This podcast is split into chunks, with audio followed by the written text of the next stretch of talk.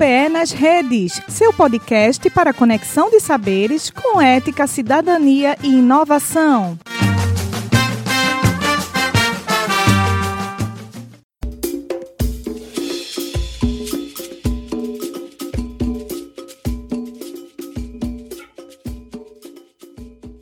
Começa agora a Segunda Feminista, um projeto do Grupo de Trabalho Gênero da Ampul Brasil. Olá a todas as pessoas que nos acompanham. Sejam muito bem-vindas ao nosso canal de História Online. Eu sou Cláudia Maia, historiadora e professora da Universidade Estadual de Montes Claros. E eu sou Andréa Bandeira, historiadora e professora da Universidade de Pernambuco. Juntas, coordenamos esse podcast que pretende divulgar pesquisas e ampliar o alcance das narrativas sobre mulheres, gêneros e feminismos. Todas as segundas-feiras traremos uma nova roda de conversa com quem faz história.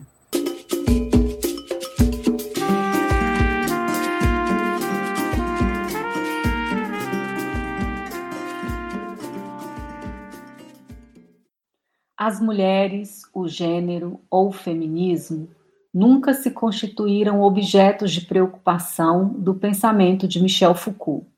Mas ele nos forneceu, conforme Michel Perrault, uma fabulosa caixa de ferramentas, um grande número de conceitos fundamentais, como a sua analítica do sujeito, do poder e da sexualidade.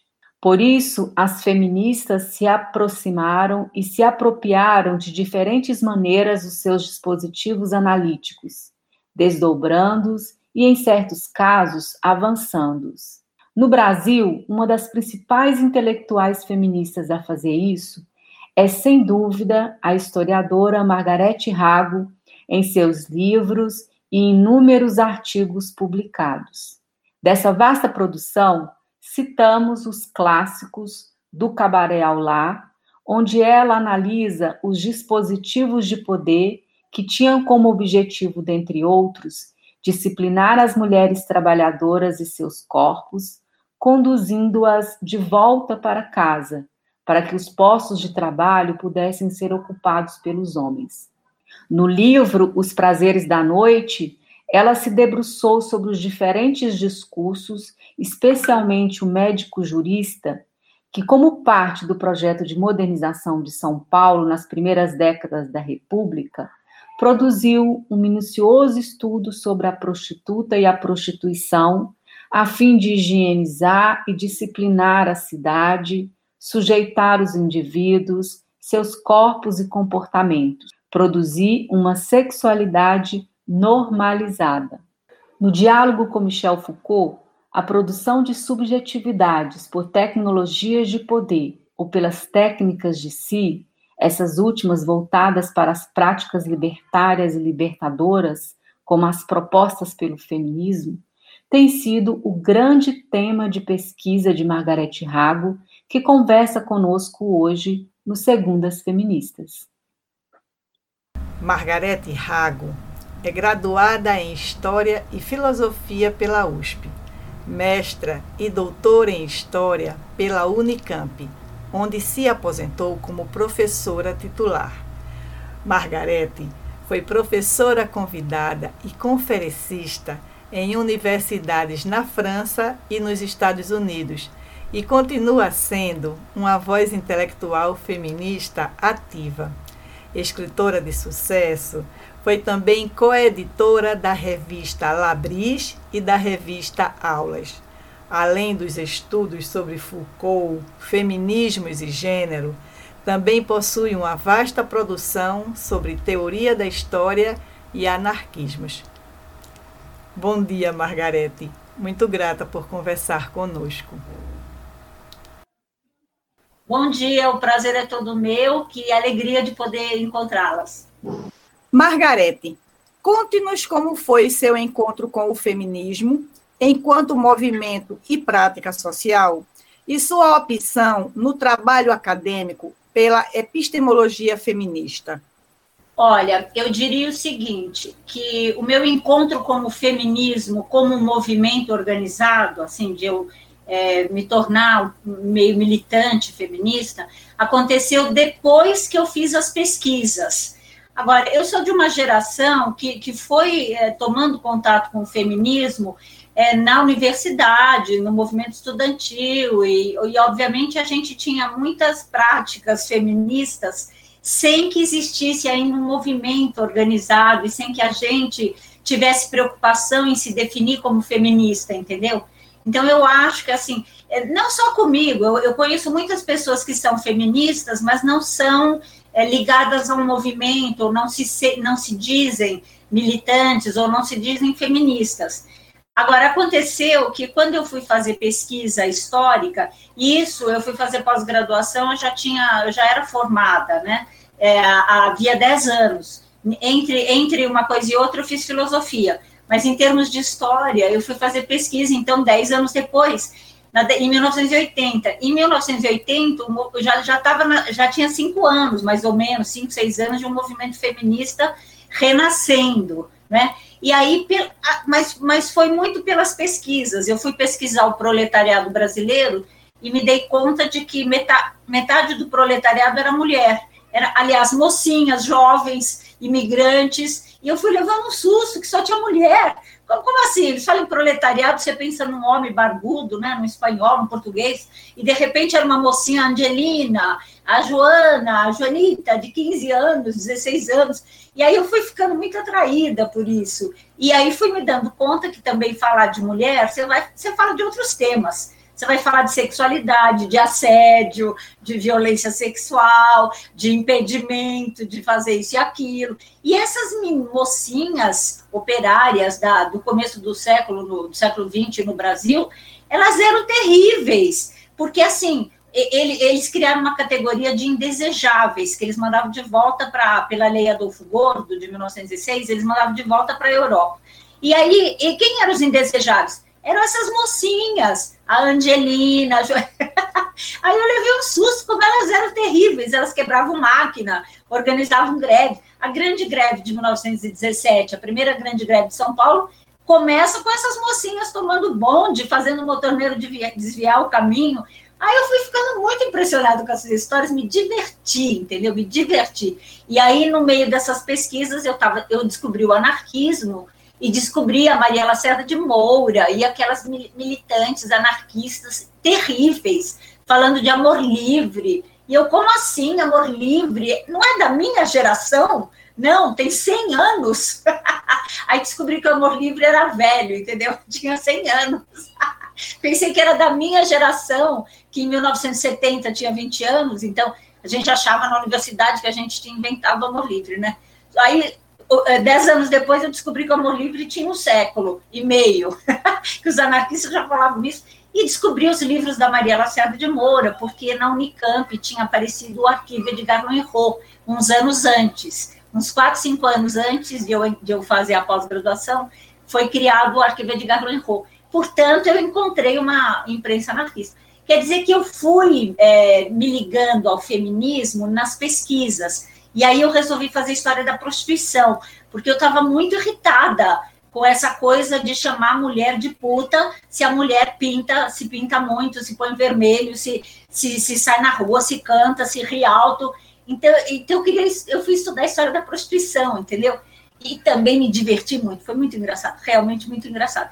Quer dizer que a, quando eu acabei, que eu, aí eu defendi o doutorado, é que eu encontrei, é que eu, eu tive tempo, inclusive, para conhecer as, mais de perto o movimento feminista, e, e, aí eu me aproximei da União de Mulheres, que fica aqui no Bexiga, no bairro do Bexiga, em São Paulo.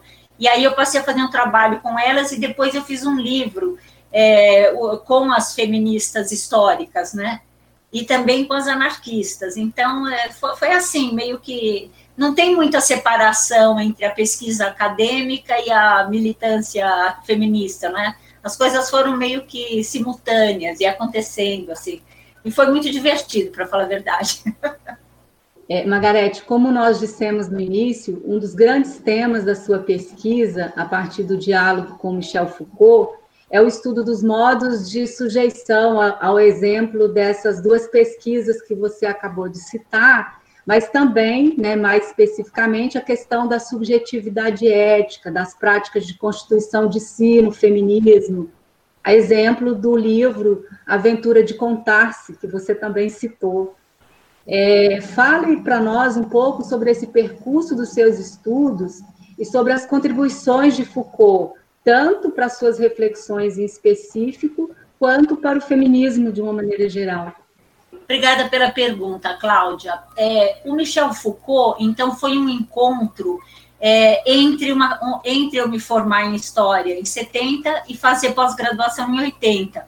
Né? Em 1976, eu entrei na Faculdade de Filosofia da USP e fui estudar, então, e, e nesse momento se falava de um homem, um autor estranho, né, chamado Foucault. E foi assim que eu fui encontrando Michel Foucault. Também foi um encontro progressivo, assim, paulatino, não foi amor à primeira vista. Mas é, aos poucos eu fui ficando muito fascinada pelo Michel Foucault e até hoje eu estou impressionada como ele me surpreende. Saiu o novo, novo, livro dele agora, essa semana, não é? E é muito impressionante as coisas que ele fala, né? Realmente ele é, um, é impressionante. Bom, mas é, para facilitar a resposta, né?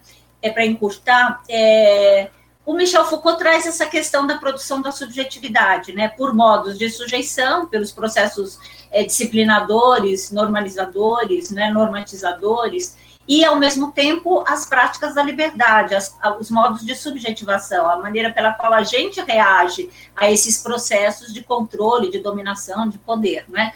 E, obviamente, isso para mim foi uma chave para pensar o feminismo, porque o feminismo é uma grande briga com uma cultura patriarcal, misógina, dominante, é, não é que, que obstaculiza a vida das mulheres, né? E o feminismo simplesmente disse adeus. Eu não sou essa mulherzinha que vocês querem que eu seja, não vai dar, meus amigos, bye bye. então, é assim, foi muito interessante, assim, eu a, a perceber a crítica feminista. E quando eu encontrei a crítica feminista em 1990, mais ou menos 91 e tal, ela estava muito elaborada, muito, muito, né, Heloísa Buarque de Holanda, a Elexa Fiotti, quer dizer, um povo, ali a Machado, um povo já, eu fiquei muito impressionada também, porque eu, eu já era professora universitária, e fiquei impressionada com o nível teórico das discussões das feministas, né? Fazendo a crítica dessa cultura patriarcal, machista que a gente sente na pele, mas não era dito, não era formulado, não era visibilizado, né? Então, mas aí eu fiquei pensando assim que, que eu queria mostrar não só que as mulheres são dominadas, exploradas, que tem assédio, feminicídio, que a gente está aí vendo ainda hoje, né?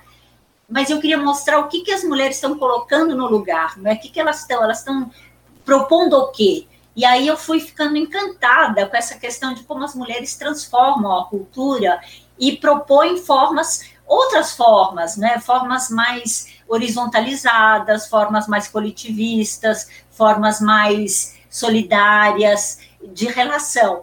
Mesmo porque, se, por exemplo, veja esse ponto é, na tradição filosófica ocidental, é, se os homens, de Aristóteles a, a, recentemente, os homens filósofos disseram que as mulheres eram incapazes de amizade, porque as mulheres são irracionais, tagarelas, é, não falam coisa com coisa, é, giram em torno de homem, ou, ou giram em torno do pai, ou do irmão, ou do marido, entendeu? Então, é uma invejosa, elas são competitivas.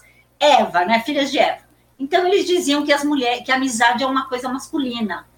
E o feminismo provou o contrário, porque se as mulheres não são amigas, não existe movimento feminista, né? Então, assim, começa por aí, acabou com a teoria masculina, machista. Bom, aí eu, eu nessas pesquisas fui aluna de uma professora grega que veio dar um curso na Unicamp, ela mora em Paris, e ela veio dar um curso, uma marxista, feminista marxista, veio dar um curso na Unicamp, e começou a falar na palavra filógena, filoginia, e que é o oposto de misoginia. E eu fiquei encantada e falei assim: como assim? Ninguém sabe o que é filoginia, todo mundo sabe o que é misógino, ninguém sabe o que é filógeno, que ama as mulheres, que aceita. E eu fiquei pensando muito nessa nisso, que aí ela se chama Eleni Varicaz, tem vários, vários livros dela traduzidos, né? E eu fiquei pensando nisso, assim, como as mulheres têm impactado e transformado a cultura misógina também numa cultura filógena.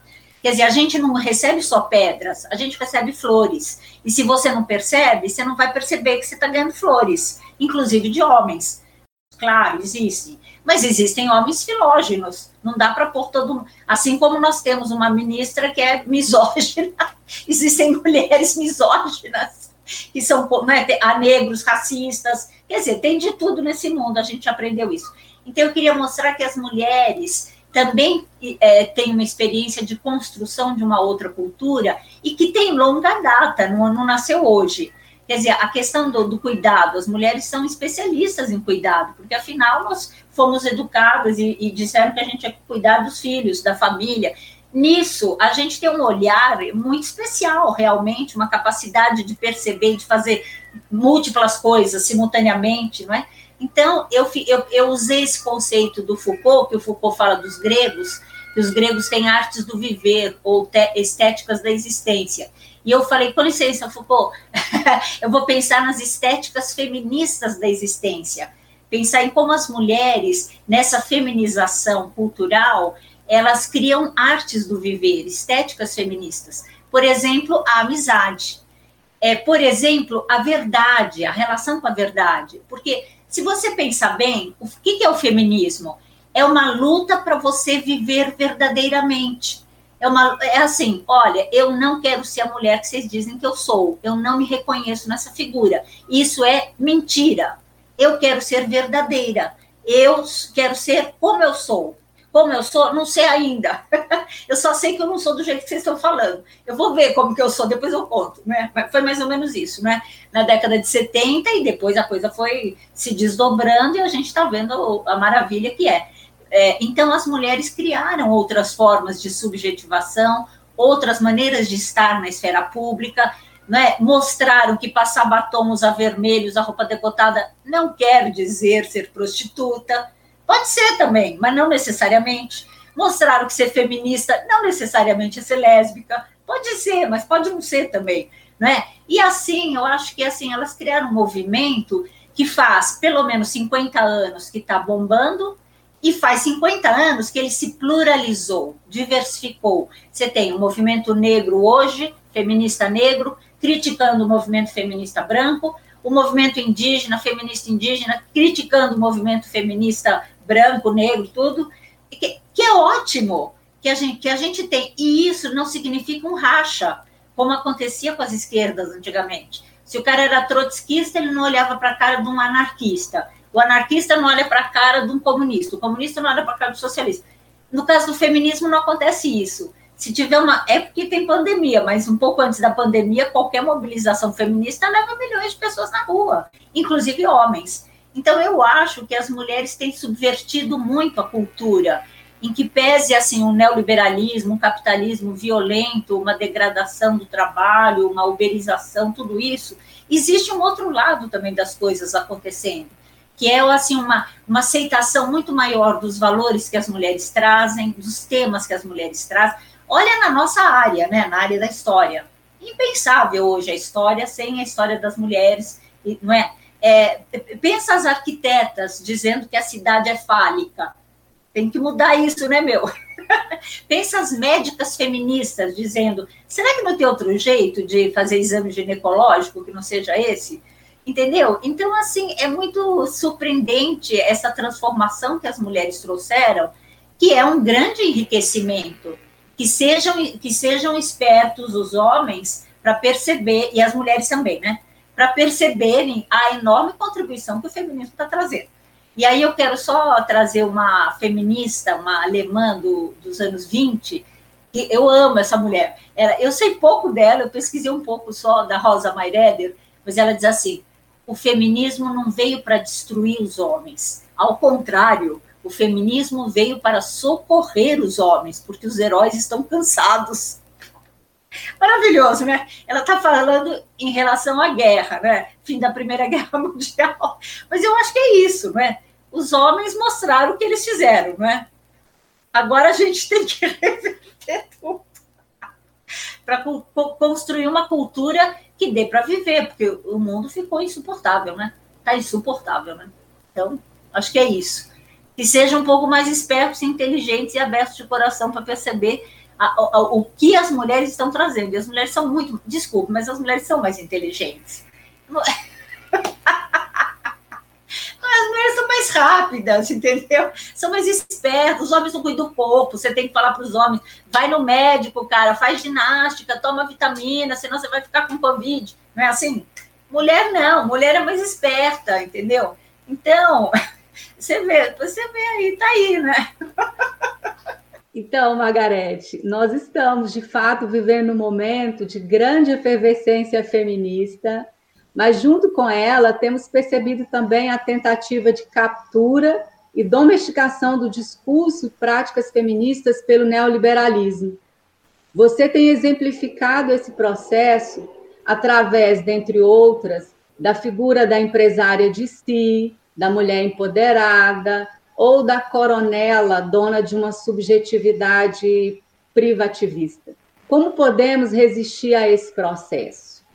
Em outras palavras, como o feminismo pode construir contracondutas nesse mundo neoliberal, outras políticas de subjetividade e da ação mais libertária e mais filógenas, como você diz? Então, Cláudia, como você mesmo aponta, não é, é o movimento feminista é, tem crescido, ele continua crescendo, né? Em que pese em todos os problemas que nós estamos vivendo, é impressionante a força do movimento feminista. Agora, acontece que na América Latina, especialmente, o movimento feminista tem uma inspiração marxista muito forte. E por conta disso, entende é que você resolvendo o problema econômico, você vai resolver tudo. Então, a questão é de as mulheres terem as mesmas oportunidades de emprego, ter o mesmo salário que os homens, e a gente sabe que não é isso.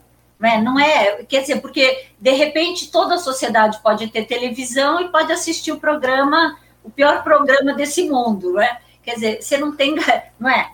A questão, o buraco é mais embaixo, digamos assim. E eu, o que eu acho que o Foucault nos traz é que a questão da subjetividade é fundamental. Quer dizer, se você não vê que produção de, de mulher, de, de, subjetividade feminina, de subjetividade masculina, sei lá, você está produzindo, quer dizer, e é, nós estamos vivendo um momento que a captura pelo neoliberalismo é muito, muito insidiosa, é muito invisível. É, não é uma pessoa que está falando para você calar a boca, não é isso, é o contrário. O, é, os capitalistas, o, o discurso neoliberal é falem, vocês têm que ser é, livres, vocês não podem ser é, violentadas porque vocês são muito produtivas, vocês sabem de si, você então, o, o, o neoliberalismo capturou esse discurso de emancipação é, é, do feminismo, e, e, e, só que não é nada disso, é uma forma de sujeição. Na verdade, é um poder pastoral, né? É pastor rebanho, é, que é, disfarçado de viva liberdade.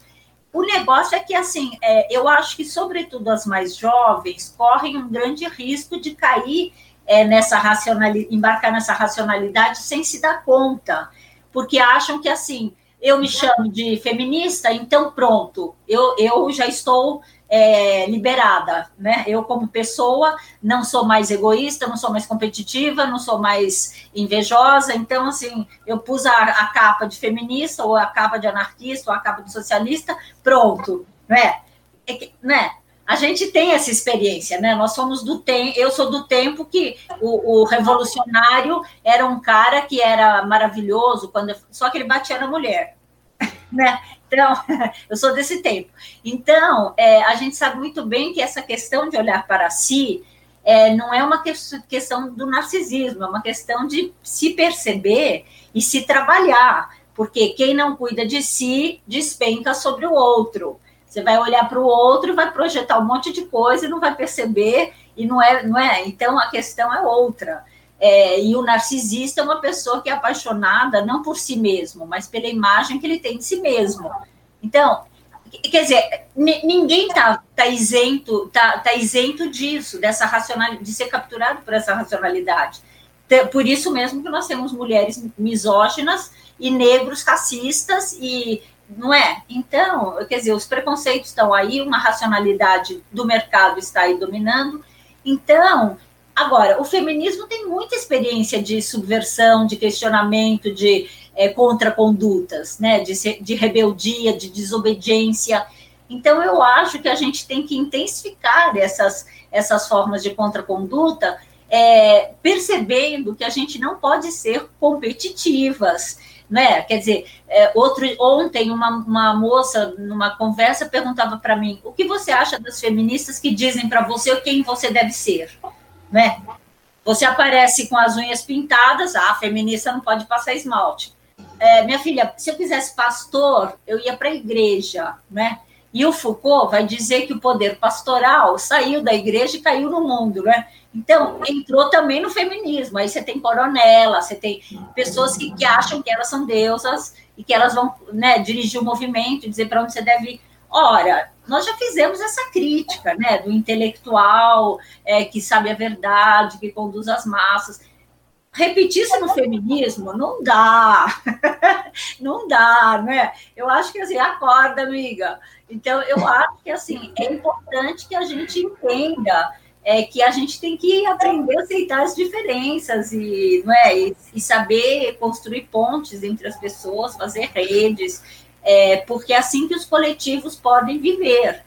É, rebanho é, é papo para pastor, não é, não é papo para feminista. Então, esse, essa relação é, de sujeição, né, poder pastoral, é, pastor rebanho, no feminismo, por favor, então, eu acho que assim, tudo que nós não queremos é um, uma comandante, né?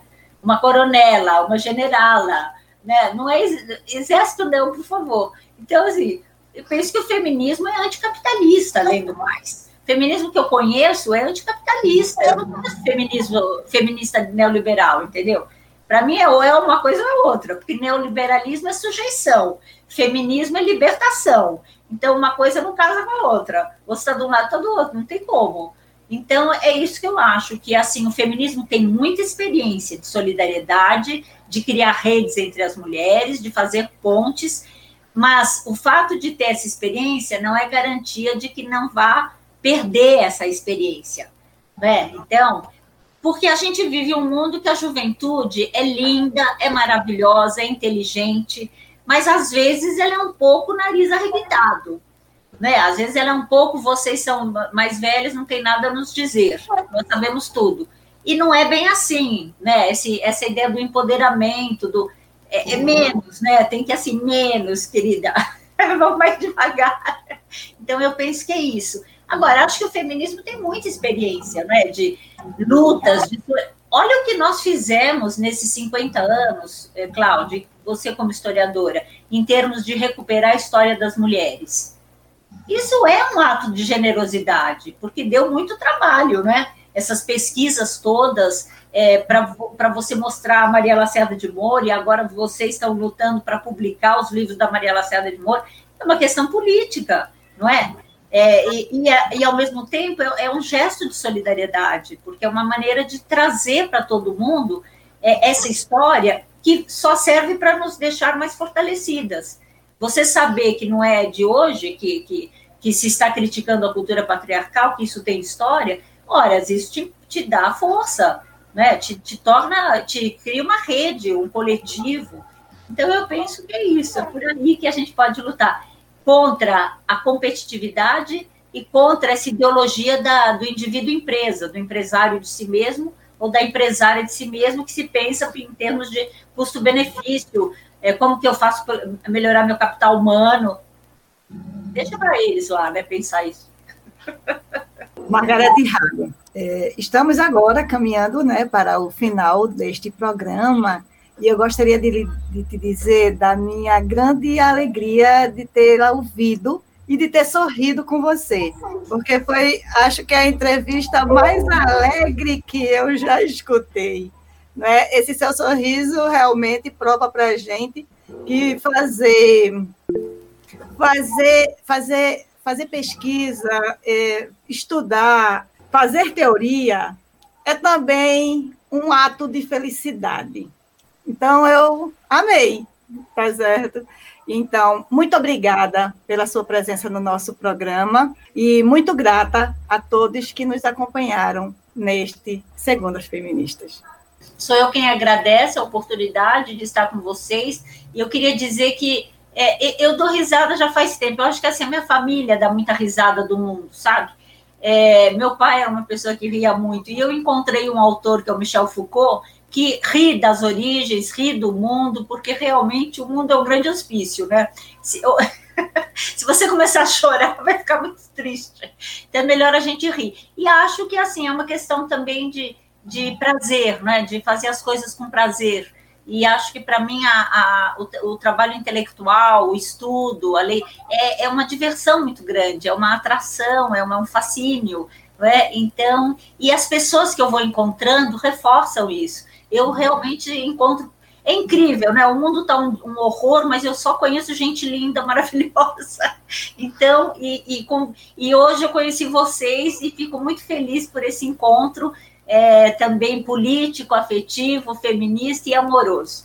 É, muito obrigada pelo convite. Obrigada, Margarete. É sempre muito bom conversar, rir e aprender com você. É, a gente sempre indica no final uma leitura para as pessoas aprofundarem. A Margarete tem muitos artigos, muitos livros publicados, então nós vamos indicar o último artigo que a professora Margarete publicou, que tem como título está na hora do mundo. Subjetividade política em Foucault e nos feminismos, que foi publicada pela revista online Interface. Obrigada também a todos que nos acompanharam. Esperamos vocês nas próximas segundas feministas. Até lá. Gostou do programa? Não esqueça de seguir nossas redes sociais e curtir esse episódio. Até a próxima!